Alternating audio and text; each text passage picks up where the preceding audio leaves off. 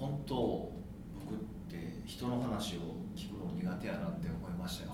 人の話を聞くのが苦手ですかはいもうちっともびっくりしませんよそうでしょょうねっていやこれはセミナーみんなで受けたじゃないですかもそうですよねうねあ途中から聞いてられないんですよ別に面白いですよ顔死んでましたけどね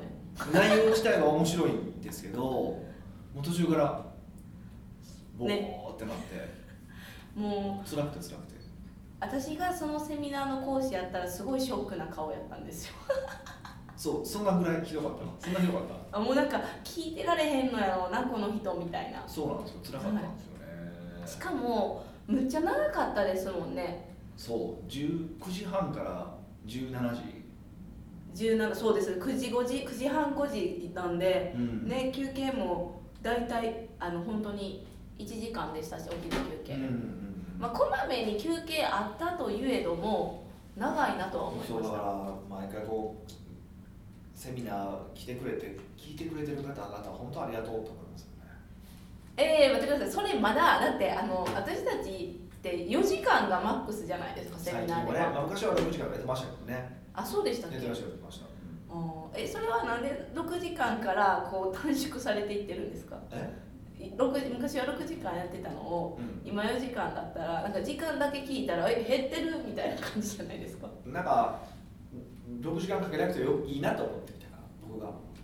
ブラッシュアップしてるってことです伝えかられるの重要なことはねままとめて伝えろみんな忙しいじゃないですかまあまあまあまあま長くやるよりはと思ってなるべく短くするようには考えてますねあそれはありがたいですはいまああのセミナーももうちょっとあのコンパクトにできたのか と思いつつあの今回そのまあ要はあのコンサルタントの鈴木健二さんに聞いて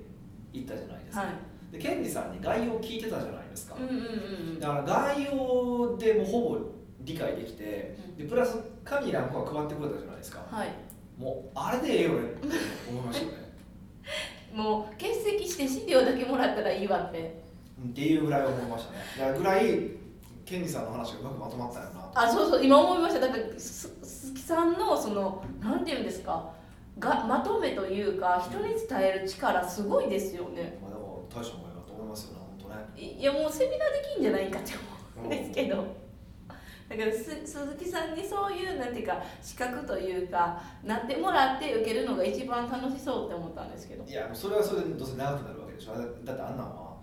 あ人やから聞けるってことですかえ関係ない人やから聞けるっていこやいやだってあれなんか資格制度はあるんでしょあの、はいそうあ、まあ、ななんか何言ってんねん話だけどなんかコミュニケーションのセミナーだったんですよでコミュニケーションって言ってもこうなんか単純にこうなんかどう喋ればいいとかじゃなくて自分のタイプと相手のタイプ、まあ、6分類あるんですけどタイプがその6分類のうちどれなのかってことを見極めてで、まあ、どれをしどうやってしゃなんかこうコミュニケーション取るといいかみたいなセ,、まあ、セミナーとうんうんうんだったうんですよね、んはでいで自分を知るっていうかどうやってコミュニケーションを取るかまでがはかは次のクラスですまあ、ウよねェブクラスですけど、まあ、とりあえず自分がどういうタイプなのかということで、まあ、ざっくりそのタイプ別のコミュニケーション方法を習ったじゃないですか、はい、あのタイプ別のヒデさんの診断は自分でも納得いく診断なんですかうん、まあまあしっくりはき ますようんで思ったんですけどそのなんていうんですか性格診断ってむちゃくちゃいろんなし診断があるじゃないですか、うんだってこのストレングスファインダーもあるし、うんウうん、ェウェルルスダイナミクススもあるし、はい今回受けたなんていうか「Key to Me」っていうセミナーっていうんですかあ PCM かうんちょっとわかんないですっ ていうなんか診断もあるし動物占いみたいなのもあるじゃないですかはいはいはいだから何がいい何がいいんじゃないけどなんでこんなにいっぱいあるんやろっていうのが一つの疑問とまあいろんな説ですよねいろんな説考え方ですよねだからどれが合ってる間違ってるはないと思うんですよどれもそれなりに合ってると思うしどれもそれなりに間違ってると思うしうんそうそうそうだとは思いますねただああいうのがいいところは何かっていうと要は相手のタイプを見ましょうってなんかすごくやっぱいいなと思っててそうすると相手はどんな人なんだろうかって見ざるを得なくなるじゃないですかうんへ結果コミュニケーションが丁寧になるなっていうのはありますよねええじゃああのこういう人やったんかって思った人いるんですか一緒に結構な人数で受けたじゃないでそういうふうには思わなかったりするですねあこういうタイプなんやみたいなですかうんなんかまあまあそうなんでしょうねっていう感じはしましたよねあえそれでねあのいろんなタイプがあの診断するものがあるじゃないですか、はい商品というか,、はいなんか結局何がいいんやろっていうのも疑問やったんですけど、はいはいあとはあのなんか共通認識ができるのはいいかなって思いました同じやつを受けて今回の、まあ、グループのメンバーバーってみんなで受けたんで20人近くで受けたんですけど、まあ、みんながあそうなんですね共通認識として持てたからそれは良かったなって思いますし、うんうんうんちょっと僕もでもあのコミュニケーション取る方の方も行きたいですけどねもう一個上のクラスも行きたいんですけどねいやもう私が講師やったらヒデさんの態度というか見ててこの人絶対ベーシックにこう言えばってぐらいな感じでしたよえ興味あったんでですもか講師の先生ほら「来い来い」って言ってたでしょ最後の方、うんあのセミあの懇親会の時にで俺思ったんですあれ僕のタイプ的に人の話聞かれへんタイプだよなと思ってあのじーっとじゃああの何ですかあの思っ私結構その鈴木さんもそうですけどいヒデさんも、はいこうじっとは聞けないじゃないですか無理でだすから立ったりなんかちょっとストレッチしながら聞くんかなって思ってたんですよ、はいはいはいそれはしなかったんですねって思ったんです空気にしづらいなと思ってあそうだえ、はい後ろやから別に大丈夫そうやったのにって思ったんですけどそこはあの講師に気を使ったんですかそれとも受講者に気を使ったんですか受講者かなあもうヒデさんがなんかしてるって見ちゃうからってことそうですそうそうそうそうだからみんな集中力そこやろうなと思ってあーあれ全員前向きちょっと前向きじゃなかったんですよ、まあ、この時間に近い感じだったじゃないですかなんか独特な配置やなと思いまでしこたの時間とかだったらやっぱこっち見え僕後ろ座って見えるじゃないですか、はい、ちょっとあんま良くないなと思ってあじゃあスクール形式で全員が前見てたら絶対立ってた確実に立ってそれもう一番最初から言ったらよかったのにね僕は立って聞きますみたいた病気なんだよってなそうそうそうそうそうヒデさんは結構辛そうやなって思ったんですけど意外と鈴木さんは切れてたなって思ったんですよそうですね彼はすごい興味があるんでしょうねああじゃあ前一緒に受けた4人で受けたセミナー覚えてますかうんあのあはいはいはいあの時はもうむちゃくちゃ動いてたじゃないですかってことは興味がなかった分野ってことですかなるほどねって思っちゃいましたよ今えーいや逆に美香さんはあれなんかしっくりきたんですかやってよくわからないやつですよほうしっくりきたのか来てないかもわからないですでもこの私の性格的に皆さんもわかると思うんですけどすごい明るいじゃないですかははテンションも高いしでそれは合意ですよねまあそうですね確かにね、だからこの性格的にすごい明るいって奴隷を受けても出るからうん別に間違ってないしそうやと思うって感じなんですようんでもその講師の人が言ってたみたいにこれとこれが組み合わさってる人は自己分析するのがとても苦手って言ってたんですようんまさに自分でうんそれはすごい合意しましたわかるって自己分析ってどうするみたいなまあああいう系でもそのそれっぽいのに一発当たると当たってる感じがするんですよねだから占いとかと同じですよね裏同じ部分もあります全部がそうだとは言わないですけどそういう部分もありますよねうんあだーからそのえでもどうやってみんな自分のことを見てるんで自己分析してるんですかねえー自己分析ができないですよ僕もできないですもん今回受けたやつではその自分のフェーズフェーズが変わるってどうやってなんかみんなに分かりやす説く明しづらいとそのそうですけど6つのいやモデルがあるんですけどその人その、まあ、要はその6つのコミュニケーションパターンがあるんですけどまあ、えー、とそれが変わる時があるって話ですよね、そうそうそうそうで変わるの 5, 5段階変われるけうどん、その4段階ぐらい変わってるから6つのパターンのうちのもう4段階変わってるんですよねすごいですよねそうえ何も知らんかったらあ自分ってすごいんかなって思ったんですけど、うんその変わる意味はストレス状態が3ヶ月続いてかつその満足しなかったら変わるみたいなことじゃだったじゃないですまあ、要はかコ、ミュニケーその今のコミュニケーションパターンがうまくいかなかったら変わらざるを得なくなって変わるってそうそうそうそってなってすごい山口さんとかに「なんか人生苦労してるんですね」って めっちゃ哀れにられてあそういうことみたいなまあそうねだから結論あれですよねもう僕のせいだと思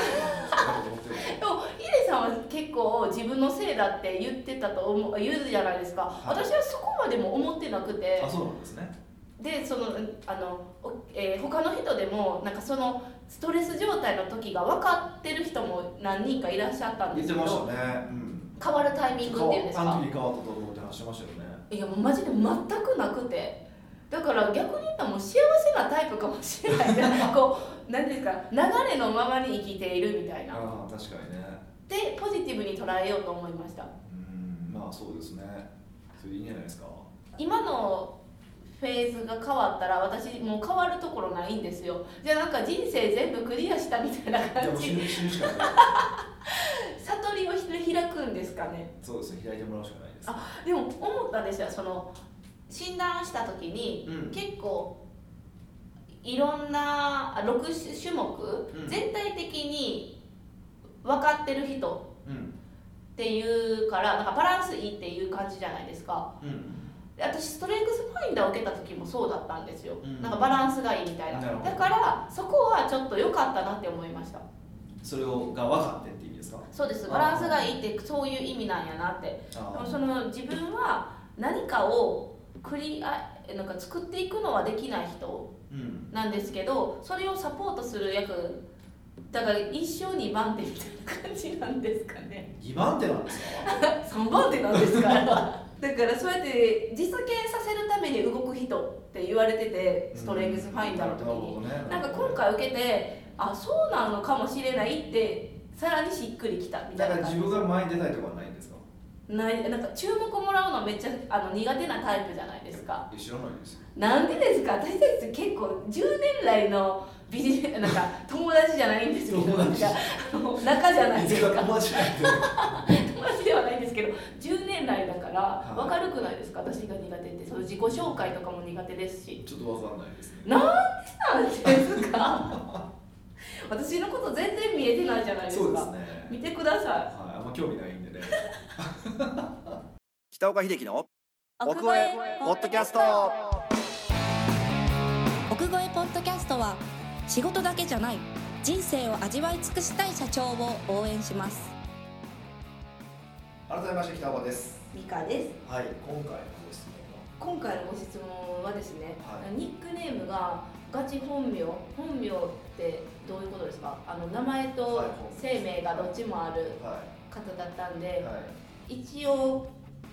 イニシャルにしときますかそうしましょう、そうしましょうか。はい、イニシャルとか言いながらもう短く K さんでいきますね、はい、はい、 K さんからの初めてのご質問ありがとうございますはい、ありがとうございます。いつも楽しいお二人のやりとりと鋭いコンサルでとても楽しく話を聞かせていただいていますありがとうございます。さて質問ですうん、うん、パソコンやクラウドのデータセールされる時の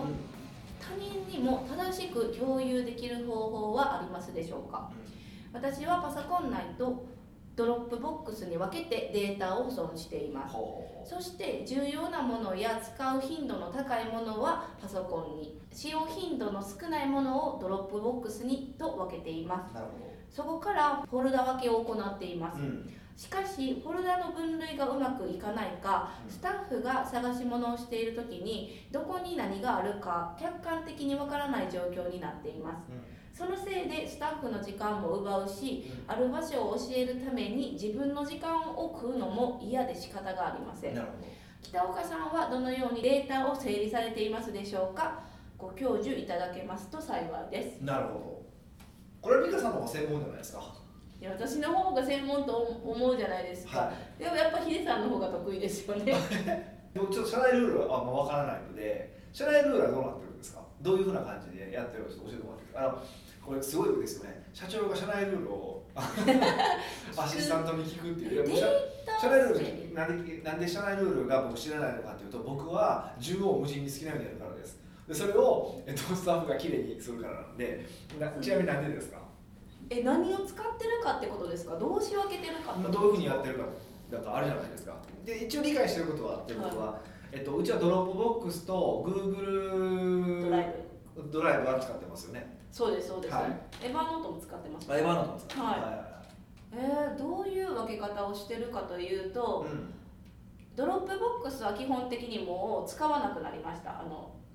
ねあ今使ってないんですねはい基本的にもう Google ドライブで管理していってます、あそうなんですねはいえもう以上ですよだ Google ドライブにフォルダをあのなんていうかこのプロジェクトって一つ決まるじゃないですかプロジェクトごとにフォルダを作っていってあそうです、んあとはそのプロジェクトに属しないマニュアルとかは、まあ、マニュアルのフォルダに入れるうんぐらいですよ、プロジェクトのプロジェクトはあって各プロジェクトごとに、えっと、フォルダじゃあ第一階層はどうなってるんですか第一階層はとか決まってないですあそうなんやだってあのあのなんていうんですかこの使うものって Google スプレッドシートかドキュメントか、うんあとは動画の原本とか完成したものなんでそう動画とかだったらかあのフォルダに遊べますけど、あのドキュメントとかスプレッドシートだったら1階層にあります何があるかあ全部わーって置いてあるねはい、でヒデさんは全部バーって言ったけどバーってほどないんですよ、えそうなんですかはい、だってエクセルドキュメントドキュメントやったらあの、まあ、複数あるかもしれないですけどすぐ基本的に Google スプレッドシートってシート別で管理していくのも多いんで一つのシートに結構溜まっていくじゃないですかデータがあーそうそれフとァイルにねファイルファイルにねファイルの中にシートでこう増やしていってるからってことか違うんですよファイルの中に一つのグスプレッドシートってエクセルみたいなんですよそうでしょだかあれらばそのシート内でシートを増やしていってるってことでしょそうですファイルは一個ってことですよねそうですそうですそうですそうですだからフォフォルダを分けするんじゃなくてシートを増やしていくっていうやり方をとっているとそうですそうですそうですあーまあシートは複数ある時もありますよだからあのかんこの関係者見てもいいけどこの関係者はあかんとかあるじゃないですか権限とか、うんでシート別にしたりするんですけど基本的にあんまりないんで今関わってる人たちああだそかうなんですねら結構あの簡単ですよねあーなるほど。フォルダ分けするほどの量もないからってことなんですね。フォルダーあのあ一つのプあロるジェ程度フォルクトだダでもある程度フォルダありますよね。言っても僕が把握してる限りでもその経理とかのフォルダがあったりとか。あ経理のフォルダとかはちょっと特殊じゃないですかあのプロジェクトとか関僕係じゃないですかってそれはあのなんかあお前のあれやわ。 ねねね差し掛けだってそれはプロジェクトも言ったらうちのプロジェクトのやり方だってね特殊じゃないですか。そういう特殊ですか特殊なんですよ。だからあんまりだから分けうん考えてないってことですね。そうですねもう第一階層でなんか大体わかるよねみたいなどこにあるかああなんか名前に名前にルールは。名前はあのプロジェクトだとプロジェクト ID っていうのがあるんですよはいはいはいはい。だからどのあのファイルファイル作るときは絶対プロジェクト ID をつけますし、うんえっと、ドキュメントとか Google スプレッドシートを作るときも基本的に ID を全部一番前に持ってきてますなるほど。その ID はなどういうルールでなってるんですか ?ID があるから多分そのフォルダ整理ししっていうかしなくても第一階層ってパッて見つけられるはずなんですよ、おそらく。その話だったら。何年の後ろの2桁2023だったら23うん。例えば11が、例えば5月だったら5月で05でその後ろに ABCD とかをつけていくあん複です数よ振っていくって感じですはいあそんな感じですーなるほど。後で見返すときに、例えば僕はあれ、あのあのプロジェクトの数字ちょうだいって言ったときってどうやって探すんですかうーんとヒデさんから言われたら基本的に多分名前覚えてるから名前あのもうフォルダ行って名前見ますなるかほど。あのい一覧があるんですよプロジェクトシートのあーなんて言ったらいいですか、はいはいはいプロジェクトだけの ID を入れてるシートがあるんでプでロジェクト名とそのシートでそのシートがハイパーリンクになってるところですねそうですそうですそうです基本的に重要なんだけリンクさせててあとは派生していけるんでっていう感じで今を管理してますなるほどなるほえこれためになってますどいやでもね今のが答えだと思いますえ何です僕もか見たかった答えそれなんですよあ分かってないやつがいるみたいな感じですか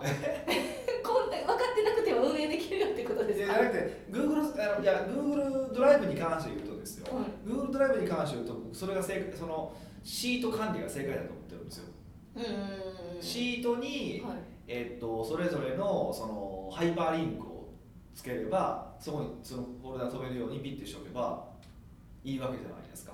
それでいいじゃないのって話ですねうんうんで僕も、えっと重要なものに関しては全部あのそういうこうそういちいちファイル探すの面倒くさいじゃないですか、だからそれで1枚シートを作ってそのシートにリンク貼っといて、えっとそのリンクにでいけるようにアクあのセスしてこのファイルを見るようにこのファイルを見るようにっていうような感じにしてますねあー常によく見るフ入るというかリンクは一つのシートにしてるっていう意味ですそかうそうそうそうそうだからフォルダ分けにしてるフォルダ分けしてるんだったらこの方がフォルダまでのリンクだけ一覧だけでも作っとけば経理に関してはこのフォルダクリックすれば見れるうんとかでも全然いいと思いますけどね多分基本そのが Google ドライブ使うのが一番楽な感じはしますよね、うんうんそうドロップボックスとかになっていくとやっぱりそうなんですフォルダなんで分かりにくいんですよねフォルダのその管理その管理ルールが社内でできていればそのルール通りやればいいんですけどね、うん確かにそうですねではもともとそのじゃあとにかくドロップボックスをやめた理由って何なんですかドロップボックスをやめた理由ですか、うんうんうんだから多分この方ドドロップボックス使われてるじゃないですかでうちは使わなくなったわけじゃないですか、はいなんでなのかっていうえまず多分 ドロップボックスの多分ルールはあんまりよく分かってないのもああるんですけどこの共有範囲が今となったら分かるんですけどこの人に共有するとかってあるじゃないですか、あのこの人は見てもいいってできるんですけど当時はそういうの分からなかったんで全部アクセスできると思ってたんですよはあ自分のファイルでフォルダそうそうそうねそうだからこう見てもいいやつもあればダメなやつもあるじゃないですかそれが分からなかったから、ドロップボックスやめとこうって思って単純にうんなるほどなるほどでドライブに保存するものって基本的にみんなが見るものであるからまあいけるんじゃないかって思って始めたのが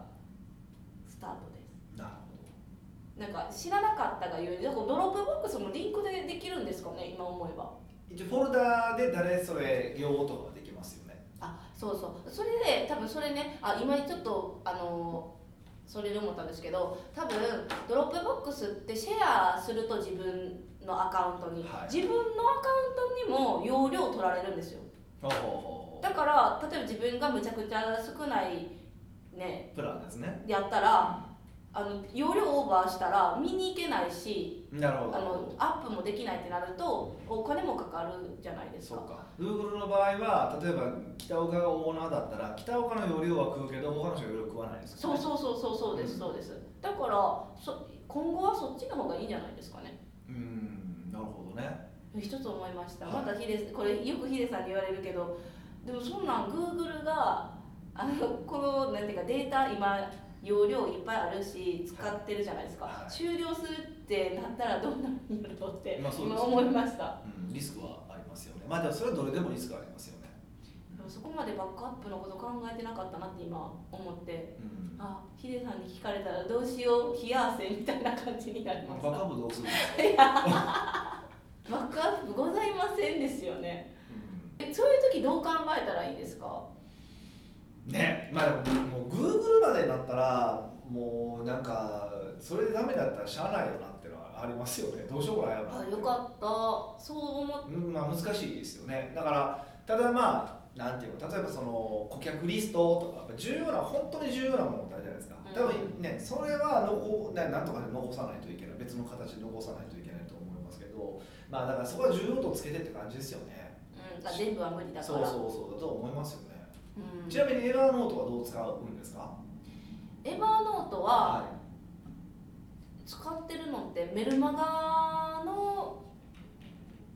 履歴だ履歴というんですかメラメルマガだけで使ってますい。なんて、そうですね。なんて説明したらいいんですかこの別にドキュメントでもあのメルマガって管理できるじゃないですかはい。足していけるんですけど、はい。ヒデさんがなんかこうなんていうんですかパッと見えへんかったら嫌やってそうそう要はドロップボックスであれ Google ドライブであれたその自分がメルマガどれ書いたかなってけんや見るときにいちいち開いてみたらダメじゃないですそかうクリックがクリックして開いてみでもエヴァーノートって例えばメルマガ一覧でバーって1個入れとく1個のブックに入れておくとこう下ボタンを押すだけで順番にベーって次のメール見全部見れるんですね順番にうんうんうんうんだからそれで便利だっていうことでで僕はそのメルマガを書いたらエヴァーノートにあげますあげたら勝手に、えっと、スタッフも見れるきシェアされてるみたいな感じですね、うんまあ、最近はもう面倒くさくなってそれすらもせえへんからスタッフに投げてあのエヴァーノート上げていってもらってますけど、ですよねえじゃあ今思ったんですけどそれはエヴァーノートで管理する必要はあるのかってで見直すときは僕見るじゃないですかあ過去こんなあことどんなこと書いたっけとかチェックしたりとかするときは必要なはのいで、一応いいるいるのはいるんですけどそうでも昔はプロジェクトもエヴァノでやってましたよねやってましたねやってましたね権限付与とかもすごい見にくいとかなって結局今 Google になったんで権限が分かりにくいのともう一番最後のは挙動が悪いんですよねむちゃくちゃ動きが悪いんですよああうん重い重くなってるからですかねそうなんですよむちゃくちゃどんどん重くなっていくんですよねあのエヴァノートってクソなんです よ今なんかどんどん使わなくなってますよねだから今僕もエヴァノートはほぼ卒業する方向にだいぶものもうファイルも減ってきてますからねあメルマガだけになっていってる感じですか、はいはいはいそううですんメルマガは結構見やすいですよねやっぱりそうベルマーだけ見るんだったらもうベもうベストオブベストだと思ってベストオブベストはいそうですよねだからそうやって管理してるんでまあ多分次出てくるのはどこのリンクやったっけっていうのは出てきそうな気がしますけどねだから保これ険それさんはありありえるでしょうけどね、うんでもさっき言ったようによく使うリンク集でまとめるっていいんですよねそうそれが一番多分いいと思うで自分でまとめるの面倒くさいと思うんでそれはもうスタッフにやってもらっていいと思いますしね、うん全部僕のスタッフ任せですからでもタイトルの付け方って結構気になるかもしれないです今は別にあんまりそんななんかないんですけど、ね、タイトルってどう決めたらいいんやろってマニュアルでもマニュアル何のマニュアルとかあるじゃないですかこまごましていったら、うんタイトル決めって悩むなって今思いましたあああと01とかしてたら0なんか02とかしていくんですけうど、ん02の次にほんまはこれ持ってきたいって後から出てきた時にナンバリングしてたらこうもう全部また変えなきゃいけないじゃないですかそだからそうだから絶対やるんだったら、まあ、やっぱどれぐらいのペースであの増えるのかっていうのがあるから最低4桁以上にしておく必要あるでしょうね0004みたいあなとかにしておく必要があるしその今言ってたみたいに西暦の、えっと、下2桁プラスとか日付とかっていうのは一番まあ使い勝手はいいですよねうんうんうんうんうんそうすると一応小さい方が10万になるし、うんうんうそうですよねでもたまになんかその ID を一番最初に持ってくるんですけど、うんそれをその前になんかタイトルつけるタイトルというかなんか文字入れる方もいらっしゃるんですけどん、ああそうすると順順番がばらけるからよくないですよ、あそうなんですよだからしれっと私は戻してます それそれ社内それは社内に注意した方がいいよギリギリした方がいい現役ですね社内に社外の人なんあです社よ外のそうだからしれっと戻していくしあー私しかそこあの結局最後見いひんから、うんまあしれっとって感じなんでそのタイトルやったらルールつけてた方がう管理しやすいとは思いますんなるほはどそれはそうですねい、うんっていう感じですかねうちの場合はその他なんかヒデさんこのやり方いいよっていうのないんですかうんデータ管理まあ今最近僕もほぼほぼ僕はなんかノーションにどんどん変えていってるんで、でノーション何がいいんですかねでもノーションってねはあの年始末年始かどっちか忘れたんですけどがっちりやるじゃないですかに出てたんですよ見ましたノーションの社長が女性だったんですよい、あノーションの社長じゃないよあれえ違うんですあれ食べチョクの社長やで食べチョクでノーション使ってますみたいな話だえすごい記憶の改ざんじゃないですか改善やばいらしいこれえドヤ顔で絶対言っちゃうみんなにノーションの人です俺よも言っっててたもんな今言ってたよねそれを見てあノーションっていろいろ使えれるんやなって思いましたあの使ってたじゃないですかはいあああ今ヒデさんは使ってるんですけど私はそんな特に使ってないんですけどそうなんや何がそんなに使い勝手いいんですかうーんまあいろいろめっちゃいい説明したその額なんてあれですけどね自分の誰なんかを管理するんだったらノーションがいいんですかとかの方がやりやすいと思いますよううんーんまあちょっとまだでもね僕も確定的にどう使っていいのかわからん部分もあるんですけど相当僕は使ってはいますねノーションを、はなんでまあデータ整理とは関係ないですけどねそうノーションも使い勝手いいよっていうシェい、まあ、アです、これから頑張ってまたしょご紹介をしていきますけどね今後ね今回のやつでちょっとためになったのかちょっと不安なんですけど